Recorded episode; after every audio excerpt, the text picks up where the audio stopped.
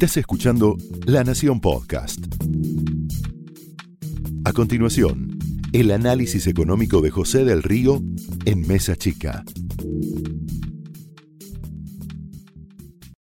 La economía argentina está llena de espejos, espejos que reflejan en blanco y negro, espejos que reflejan ciertas frases. Hace pocos días te hablábamos del plan primavera como lo que viene para el gobierno nacional y también te podríamos hablar de brotes verdes que fue una frase, ¿te acordás que utilizaba el ex ministro Duhovne para decir que después de tanto ajuste venía una buena temporada?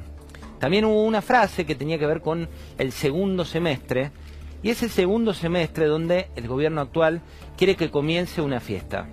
Una fiesta, claro está, que no tiene respaldo.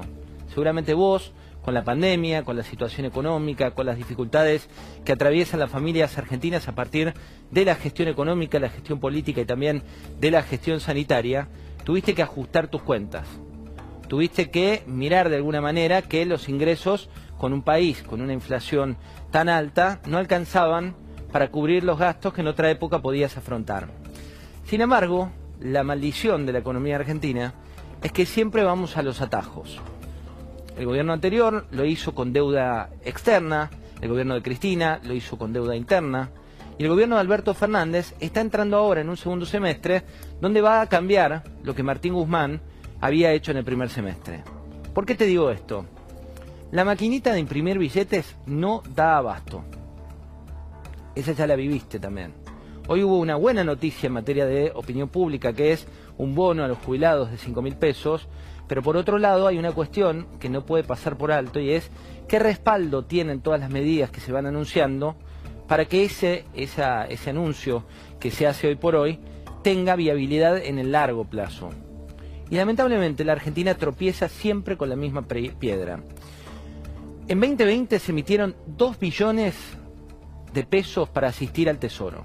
Esto es para cubrir necesidades que en realidad, si no fuera por papel pintado, no podías cubrir. Los niveles de gasto, lo reflejaba hoy eh, en, La Nación un artículo, no tienen respaldo, un artículo de Javier Blanco.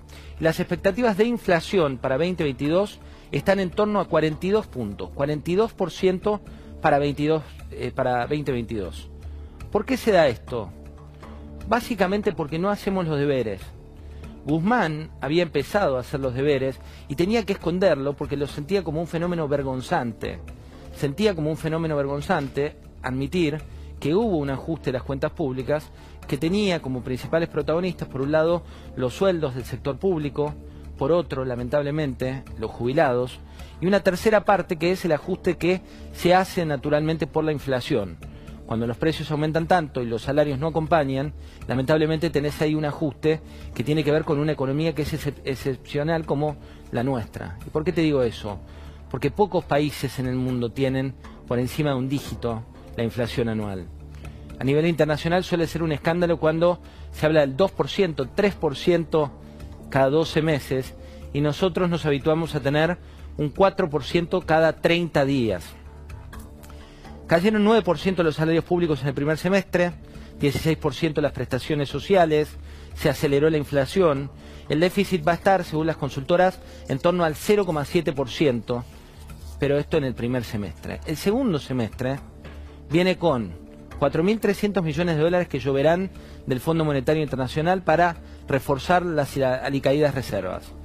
Llegarán con mayor déficit para subsidios de la energía que tampoco tienen respaldo hubo un aumento del salario mínimo vital y móvil, pero que no se refleja en poder adquisitivo, sino solamente en un anuncio. El gobierno anunció hoy ese bono de 5 mil pesos para los jubilados. Hablamos de una buena noticia para 6 millones de jubilados. Pero la realidad es que lo que tenés que mirar también detrás de escena es cuál es el respaldo que tiene esa moneda.